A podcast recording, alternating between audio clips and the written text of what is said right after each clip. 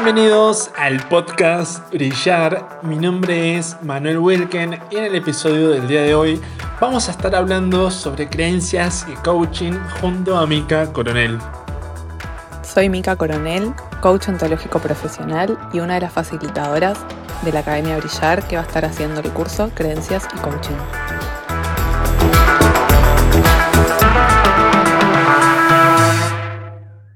Hola Mika, ¿cómo estás?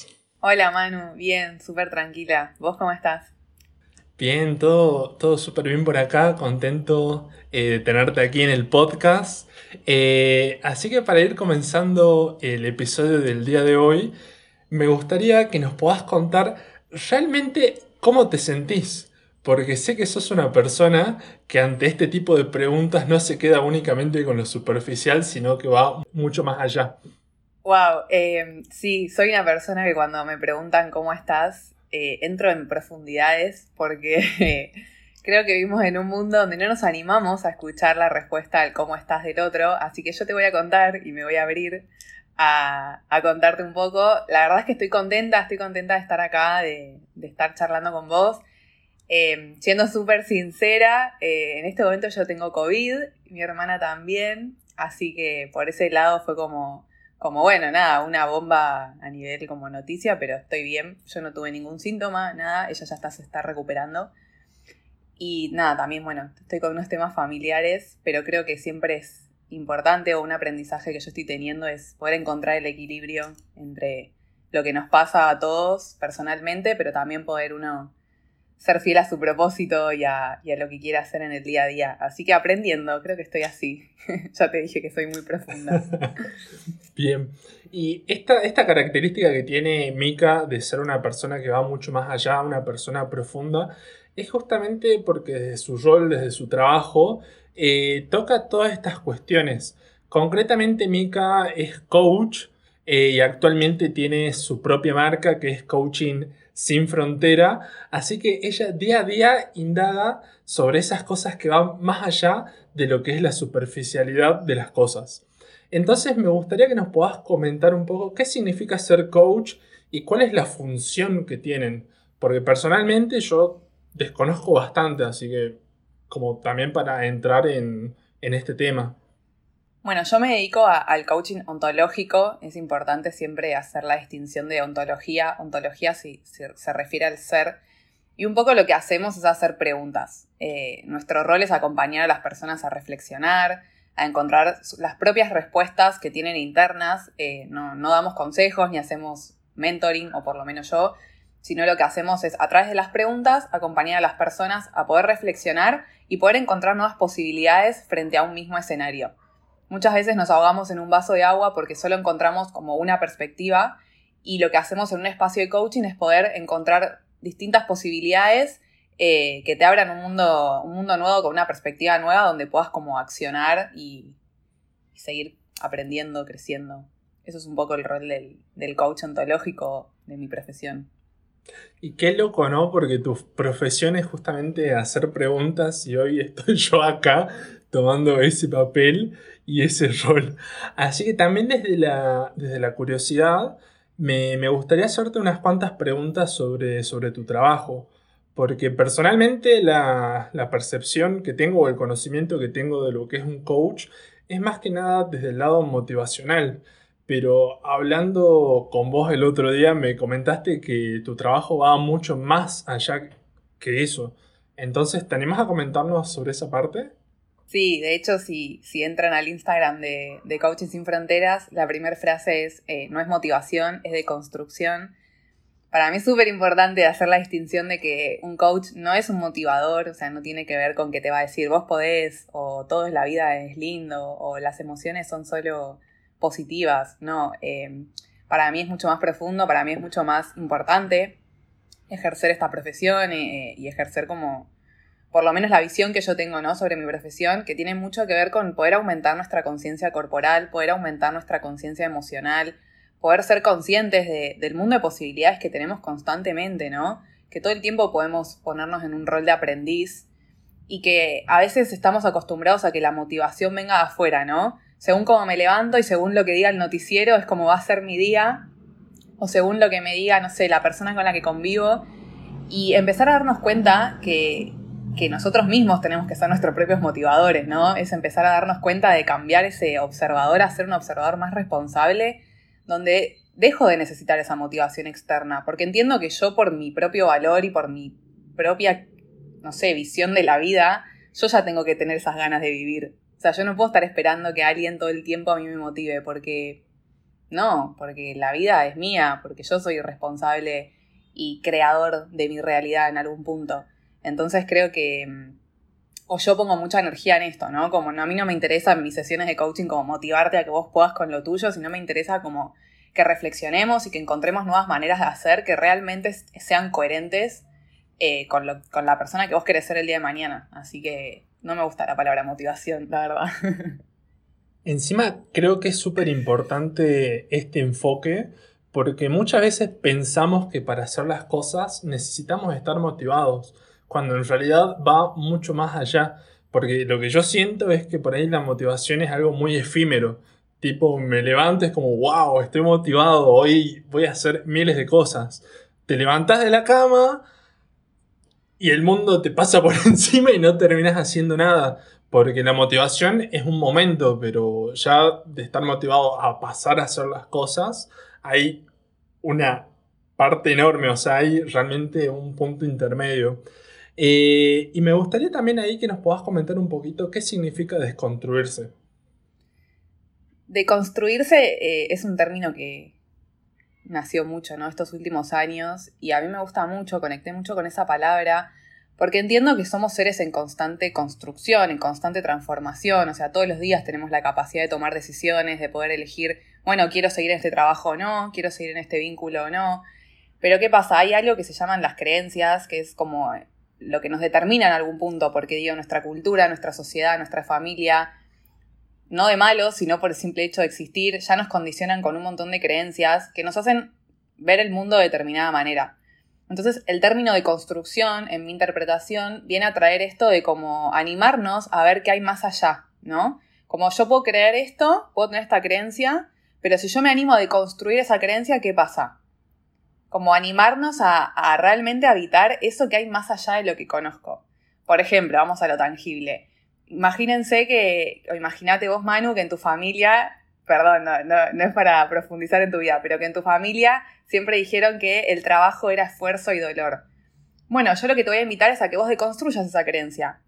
Che, ¿qué pasa si de repente el trabajo no es esfuerzo y dolor? Y que vos al, al, ponerle el cuerpo a la experiencia, ¿no? Al poder vivenciar eso, te empieces a dar cuenta que empiezan a nacer nuevas creencias.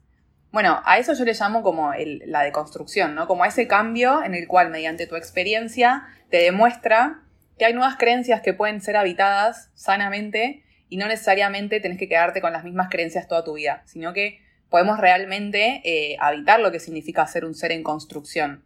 Es como todos los días poder decir, bueno, hoy quiero probar esto, hoy quiero demostrarme que, que quizás, no sé, nunca me alimenté de manera sana y hoy quiero empezar a hacer ese cambio y no contarte que porque nunca nadie en tu vida, en tu familia, en tu contexto lo hizo, entonces vos no podés. No, o sea, es simplemente cambiar la creencia. Eh, así que bueno, un poco eso es para mí la deconstrucción. Y la desconstrucción implica muchísima introspección, ¿verdad? Sí, sí, sí, y implica mucha mm, vulnerabilidad, eh, implica mucho aceptar las emociones que aparecen, porque obviamente cuando yo de repente dejo de sostenerme en una creencia que me sostuvo tantos años, lo que va a aparecer es incertidumbre, miedo, eh, tristeza, un montón de emociones que me van a empezar a alertar, como, che, Mica, te estás yendo a una zona desconocida. Entonces, la educación emocional, por ejemplo, es súper importante para poder evitar esos procesos de incertidumbre y yo poder sostenerme de manera sana, es decir, que no traiga consecuencias a futuro negativas, eh, para poder realmente bancarme el proceso en el que nace una nueva creencia.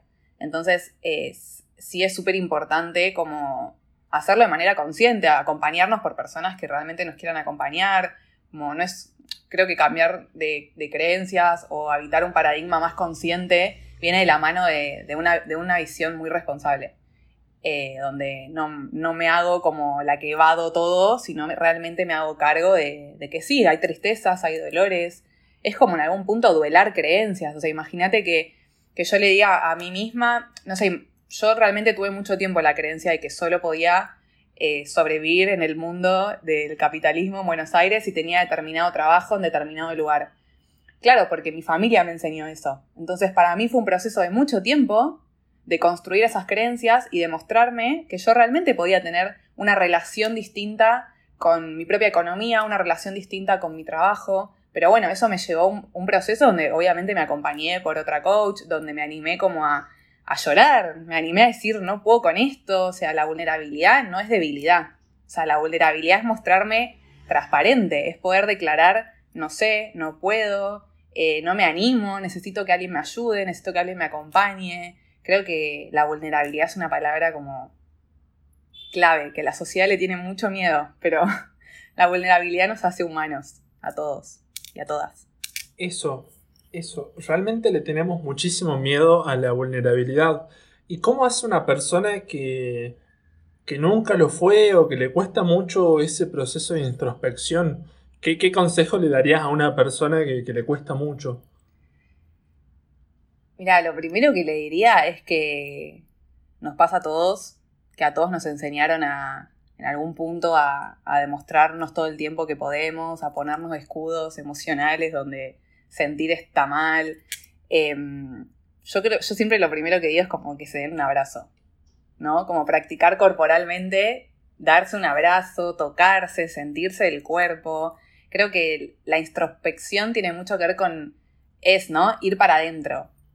Como no es ir para afuera, no es, eh, bueno, no quiero dar ejemplos muy drásticos, pero es como realmente ir, ir hacia uno mismo, ¿no? Como sentir tu piel, sentir tus manos, sentir el cuerpo, como volver a escuchar tu respiración. Eso es la vulnerabilidad, es volver a lo, natural, la naturaleza, o sea, los ciclos, ¿no? Vos mirás la naturaleza, hay cosas que nacen y mueren todo el tiempo. Bueno, amigarnos con eso. La mujer internamente, al, estar conectada con su menstruación, está conectado con un ciclo natural que nace y muere, que gesta, que, se alimenta, digo, como es empezar a, darnos cuenta que la vulnerabilidad, la natural, no es algo hippie, místico, es, es lo que tenemos adentro. O sea, ir para adentro significa empezar a amigarme con estos procesos. Eh, no, no, es nada que te pueda dar un otro. Como a veces yo escucho como, bueno, un montón de cosas, ¿no? En el mundo del autoconocimiento, pero mi mayor consejo es sentite, como anda tu respiración, anda vos, toca tus manos, toca tus pies, como eso. Y me reemociona, pero es que siento que es como realmente, ¿no? Acordarnos que tenemos un cuerpo, acordarnos que tenemos emociones y que todo bien con los mil objetivos y las mil metas que queremos cumplir en nuestras vidas, pero nos tenemos que acordar de nosotros primero. Así que ese, ese, es mi consejo. Entonces, para empezar a desconstruirnos y empezar a ser vulnerables, tenemos que aceptar nuestro cuerpo primero, o sea, a eso es a donde apuntás. Sí, un poco sí. Em, Sí, yo creo que aceptar el cuerpo es. Porque aceptar el cuerpo es aceptarnos a nosotros. También ahí, bueno, yo puedo hablar tres días de esto, pero em, hablamos del cuerpo como si fuera un enemigo a veces, ¿no? Como que está en la vereda de enfrente. El cuerpo somos nosotros. O sea, no es que acá está Mika hablando y, tenés mi cuerpo en otra habitación. No. Necesitamos empezar a integrar. Muchas veces abordamos el cuerpo como, no sé, la cabeza, la panza, el hígado, todo es integral, o sea, Mica es todo esto que estás viendo enfrente tuyo, como sí, creo que es aceptar el cuerpo porque eso significa que te estás aceptando a vos. Es súper interesante todo lo que me estás comentando, Mica. Y volviendo un poco a, tu marca, eh, ¿te animas a hablarnos un poquito sobre el concepto de sin fronteras y qué significa esto para vos? Sí, bueno, mi sueño frustrado era ser parte de Médicos Sin Fronteras. La verdad es esa. Eh, pero hubo un momento en mi vida donde me di cuenta yo no quería estudiar medicina, entré en la página y era como, no, no le veía viable. Quise empezar a, trabajar eh, para Médicos Sin Fronteras, pero bueno, tomé otras decisiones. Pero la verdad es que cuando terminé la carrera de coaching, como que me volvió, ¿no? Este propósito de. Para mí era muy increíble el concepto de sin fronteras. O sea, una carpa en el medio de la nada que no juzga y simplemente da un servicio.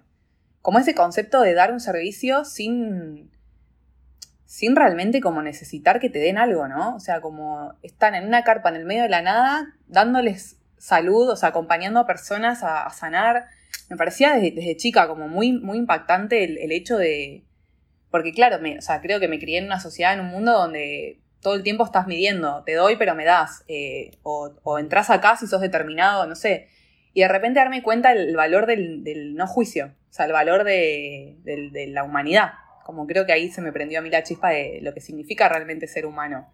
Y cuando yo creo Coaching Sin Fronteras, tiene mucho que ver con esto. Para mí el coaching es súper profundo, no tiene que ver con, con una herramienta nada más, tiene que ver con escucharnos. O sea, cuando a mí me, en la carrera me enseñaron a escuchar activamente a un otro, me cambió la vida. Porque escuchar a un otro es verlo, es escuchar su cuerpo, es escuchar su volumen de voz, es escuchar su respiración, es mirar sus ojos, es conectar con, con la energía del otro. Digo, como son un montón de cosas que empiezan a pasar, que las hacemos todo el tiempo y no nos damos cuenta. O sea, yo cuando empecé a escuchar me di cuenta, claro, yo no escucho a nadie. O sea, nadie me escucha. Como es empezar a, entrar en un mundo donde, nada, donde nos perdemos muchas veces. Entonces, el concepto de Sin Fronteras para mí tiene que ver con volver a ser humanos, volver a la unión, volver como a, a darnos cuenta de que el al lado tuyo esté en Siria, en Francia, en Alemania, en Japón, da igual. O sea, es un ser humano igual, tiene emociones igual, tiene un cuerpo igual. Por eso yo siempre hablo de la conciencia corporal y conciencia emocional, como somos todos seres humanos da igual el, lugar en el territorio en el que estés, como si yo te miro a los ojos, sentís lo mismo que siento yo. Si yo te miro a los ojos, tenés la misma respiración que tengo yo. Y, para mí todos los días es, para mí es hermoso mi trabajo. O sea, Coaches Sin Fronteras para mí es la posibilidad de, aportar mi granito de conciencia y de ojo, yo también sentirme parte de ese nivel de conciencia. Porque para mí la humanidad, digo, es, es como algo que tengo adentro y algo que me interesa fomentar todos los días de mi vida. Así que es un poco la excusa también que tengo, ¿no? ¿Y por qué consideras que alguien debería aprender sobre coaching? Creo que el coaching lo que te da la posibilidad es de darte cuenta que, mm, que vivimos en mundos interpretativos. ¿Esto qué significa? Que lo que vos ves como realidad no es una realidad en sí, sino es lo que vos ves. Parece re complejo, pero es súper simple. Es empezar a darme cuenta que lo que yo veo en realidad habla más de mí que del otro o de lo que realmente es. Entonces, la herramienta de coaching te saca mucho del, rol de víctima, donde todo me pasa a mí, donde todo. Y nos empezamos a dar cuenta que, bueno, pará. O sea, hay un montón de cosas acá que están pasando. Y es una herramienta que te. Creo que para mí debería existir en el secundario. O sea, todos deberíamos tener, aunque sea un par de distinciones del coaching, como por ejemplo esto, darnos cuenta que vivimos en mundos interpretativos darnos cuenta que el lenguaje genera realidad, que lo que yo me cuento de mí mismo es mucho más relevante que quizás hasta lo que hago en algún punto. Eh, nada, creo que son herramientas súper simples, pero que son muy profundas y que nos, ponen en un lugar mucho más humano y mucho más responsable que quizás eh, una vida sin el coaching, ¿no? Por lo menos a mí me aportó eso a mi vida y yo como joven, yo tengo 23 años, como creo que si a mí me sirvió, le puede servir un montón de gente y, de hecho el objetivo de Coaching Sin Fronteras es como fomentar el coaching para jóvenes, para adolescentes. Eh, así que creo que puede aportar a una mirada más responsable. Para los que no, no conozcan también eh, cuál es el rol de, de Mika eh, dentro de la Academia Brillar, ella actualmente se encuentra haciendo un curso que se llama Creencias y Coaching. Así que te animás a comentarnos también un poquito sobre eso. Obvio, sí. El, curso es mucho lo que estuve contando igual hasta ahora. Eh, todo esto que, yo estuve como hablando y, mostrando tiene mucho que ver con lo que hablo en, claro, con lo que hablo en el, en el curso. Em, trata sobre conocer primero nuestras creencias para después poder elegir, bueno, cómo interviene esto en mis resultados y a partir de ahí qué quiero hacer con eso. Eh, es un curso de ocho módulos y que estamos, vemos distintas distinciones del coaching, pero siempre aplicadas como a cosas cotidianas, como para que cada uno de los alumnos pueda como decir, ah, en esto me está pasando esto, en esto me está pasando lo otro. Y algo súper importante, y no voy a contar más porque si no voy a hablar todo el curso, es eh, la parte que tiene de autoconocimiento. Los primeros módulos son para que se conozcan a sí mismos. Obviamente eh, es una profundidad general porque, nada, no, no es un uno a uno, pero sí eh, doy como pequeñas herramientas y espacios y, dinámicas muy corporales también para que puedan como empezar a, indagar de verdad, ¿no? Como empezar a decir, ah, en esto me pasa esto, en esto me pasa lo otro, distinguir qué creencias son mías, qué creencias vienen más de mi familia, eh, bueno, como es un poco ahí eso. ¿Y por qué decidiste sumarte a la Academia Brillar? Decidí sumarme porque para mí es un espacio de mucha libertad. O sea, yo valoro mucho la libertad, que eso te lo voy a contar al final, pero em, para mí la Academia de Brillar fue como, Mica, ¿querés hacer esto? ¿Tenés el espacio? Fue como la, simpleza de la expresión y de la libertad. O sea, re profundo, pero en serio, para mí la Academia de Brillar fue eso. Es eso. Y también el, el objetivo, ¿no? De democratizar la educación, como esto de no necesito pagar un montón de plata para acceder a contenido que realmente me ayude a construir una realidad que quiero, que realmente me ayude a aprender de mis finanzas, que me ayude a meditar. O sea, meditar es la herramienta más importante que un ser humano puede conocer para mí. Y porque pueda estar en un lugar donde haya una persona facilitando cursos de meditación, ya a mí me, dice que algo bien hice en la vida. O sea, como para mí la Academia Brillar es un espacio de libertad y es un espacio que va a ser un puente, ¿no? Va a ser un puente entre quien realmente quiera como desarrollo personal y profesional y, que lo tenga accesible y con personas que son súper humanas y, que realmente les gusta lo que hacen, ¿no? Eso para mí también fue un valor importante de, la academia. Y como educadora, eh, me gustaría que nos puedas comentar también cuál es tu visión desde ese rol de, de la Academia Brillar porque en los episodios anteriores estuvimos con, Arturo, fundador de Academia Brillar, y Camila Lorenzo, que actualmente se encuentra en el rol de directora de educación.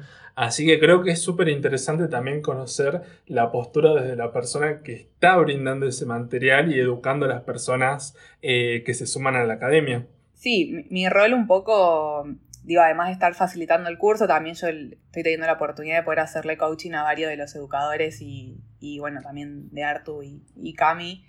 Y, mi rol de educadora creo que tiene que ver con también contagiar, ¿no? Como cierta energía, como empezar a ver la educación desde otro lugar. Creo que lo que propone también es este nuevo paradigma, ¿no? Donde no entendemos la educación como algo que se impone o algo que, que tiene que ser de una determinada manera convencional, tradicional, sino que se puede empezar a jugar con nuevas dinámicas, con nuevas maneras de transmitir conocimiento y desde la experiencia, obviamente, pero también desde esta, desde esta curiosidad, ¿no? O sea, yo creo que en el aprendizaje es súper importante el, el rol de aprendiz, las emociones como la curiosidad, la sorpresa, y que si eso no está, no es muy sustentable en el tiempo como el aprendizaje. Entonces, para mí es, es también ser parte de un equipo que, va a contagiar energía, que va a contagiar como contenido copado y que, a ver, el mundo evoluciona todo el tiempo. O sea, creo que estamos como intentando por lo menos estar alineados a las necesidades que el mundo tiene hoy.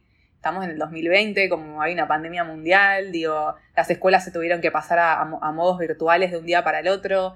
Eh, hay mucho personal que no está capacitado y que está haciendo lo, lo mejor que puede, pero quizás eso no alcance. Entonces creo que es una propuesta que, todos le estamos poniendo un montón de amor, que obviamente va, a llevar su, desafío, como todo en la vida, pero creo que es una propuesta muy alineada a las necesidades que está habiendo hoy en el mundo. Ahí, ahí me quedo con, con, algo, o me gustaría hacerte una pregunta de lo que acabas de responder, es, ¿cuál es tu visión desde el coach de lo que está pasando hoy con el tema de la pandemia?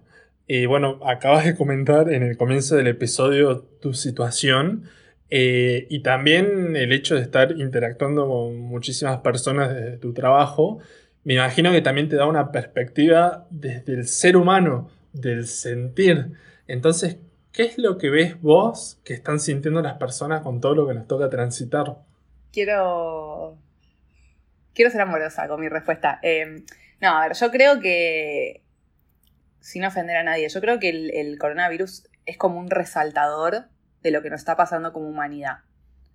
O sea, obviamente es un virus, existe, pero en algún punto es un resaltador de, lo que ya estaba pasando.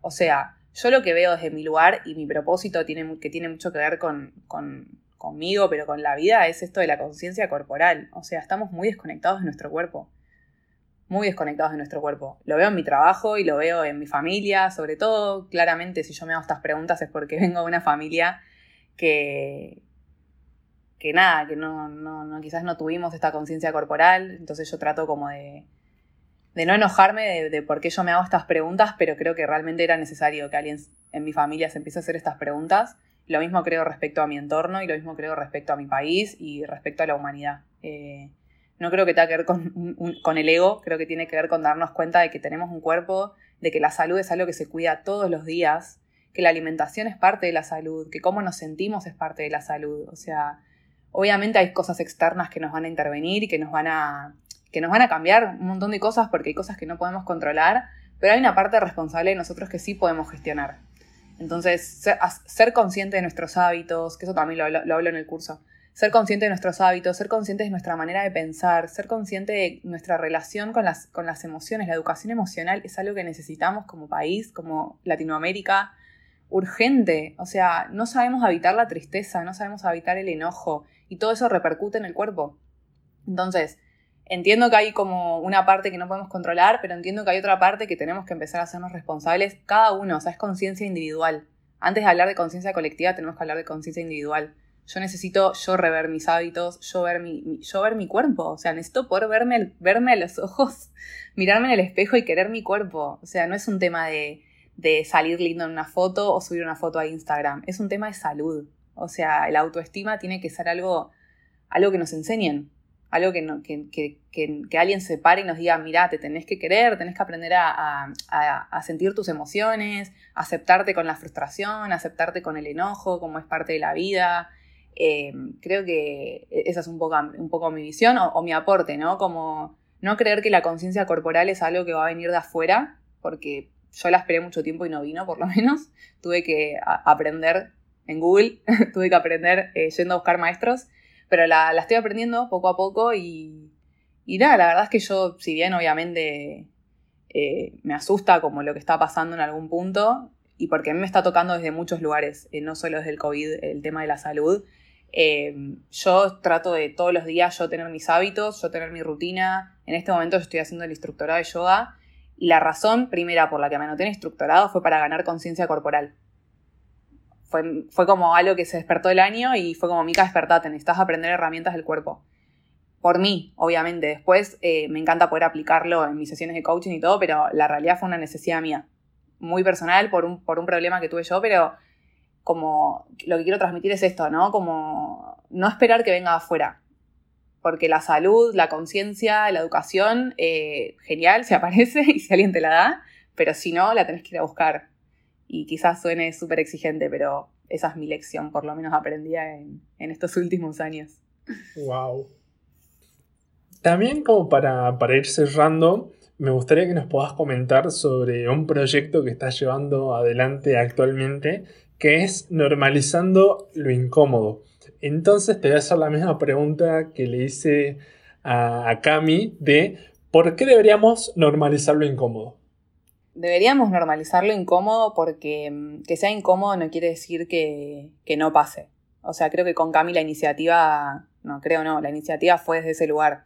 Fueron dos mujeres encontrándose con situaciones que les pasaban y que lo que nos decía nuestra creencia o, nuestro entorno era como, bueno, no hables de eso, nos dimos cuenta que hablar sana, que hablar, expresar, eh, arma mucha sintonía, arma mucho amor, como en realidad hablar del incómodo lo único que hace es que en algún punto puedas empatizar también con esa otra incomodidad o con esa diferencia.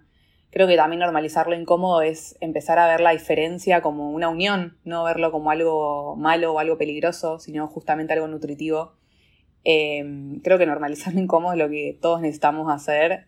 Eh, de a poquito, ¿no? Con una amiga, con yo, con Cami fue llamarnos en cuarentena, Cami me pasa esto, Mica me pasa esto, empezar a hablar de temas como la sexualidad, la menstruación, la vulnerabilidad, em, las enfermedades, la ansiedad, la depresión, como un montón de temas que supuestamente no se pueden hablar porque, no sé, no sos médico o porque no sos psicólogo y como jóvenes a todos nos está atravesando esto. O sea, digo, yo más allá de ser coach o de ser lo que sea, soy una humana, soy una persona que, que le atraviesan cosas porque estoy creciendo y normalizando lo incómodo es un espacio para eso, para generar como empatía, para generar eh, como esto de que el tabú no te lastime, sino que justamente te acerque y darnos cuenta de que todos estamos atravesando procesos que nos duelen, que nos incomodan, pero eso no es malo, eso es justamente una zona de aprendizaje. Para mí la incertidumbre, eh, lo incómodo en realidad es un proceso de aprendizaje que no sabemos cómo abordarlo, pero ahí es donde viene la parte linda también, ¿no? Que es aprender a pedir ayuda,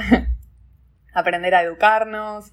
Digo, yo cuando, mm, esto es un, ejemplo re personal, pero cuando yo empecé a, entrar en, determinados temas como la menstruación o, cosas muy relacionadas con, conmigo como con mi salud, eh, fue literalmente, me sentía como que no, no tenía un recurso cercano, ¿no? Y fue entrar a Google y empezar a buscar cursos. Y empecé a hacer cursos con un montón de mujeres recopadas, pero que no conocía a nadie. Y me empecé a dar cuenta que un poco la incomodidad en mi cuerpo, por lo menos, era un espacio de aprendizaje. Que obviamente me asustó, porque llegó de una manera que quizás no era la, esperada, pero mm, en al, fin de, al fin y al cabo fue eso, fue bueno, abre un proceso de aprendizaje. Así que la invitación desde Normalizando el Incómodo es como hablar de lo que, de lo que quizás está como más ahí tapado, pero en algún punto eso quiere salir. Entonces empezar a normalizar esas conversaciones. Entonces lo dejamos como tema pendiente para otro episodio, así que no contes más, así la gente queda expectante. Bien, para, finalizar el, el podcast del día de hoy, te voy a dejar un espacio abierto, 100% abierto, para que des el mensaje que vos quieras transmitir. Así que todo tuyo, Mika. Qué responsabilidad. Em, hay una frase que a mí me mueve mucho, que es súper simple, que, que dice como, qué absurda que es la libertad de expresión si no hay libertad de pensamiento.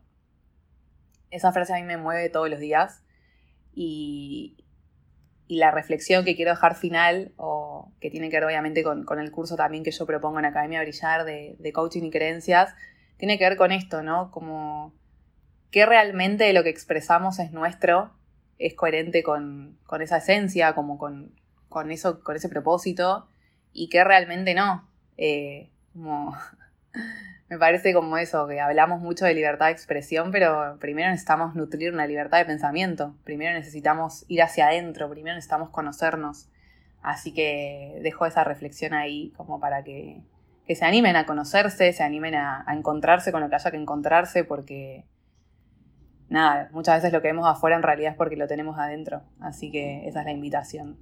Muchísimas gracias, Mika, por tu participación en el día de hoy. Gracias, Manu. Muchas gracias. Con esto damos por finalizado este episodio. Nos pueden buscar en todas las redes sociales como Academia Brillar. Mi nombre es Manuel Wilken y nos vemos en la siguiente emisión. Hasta luego.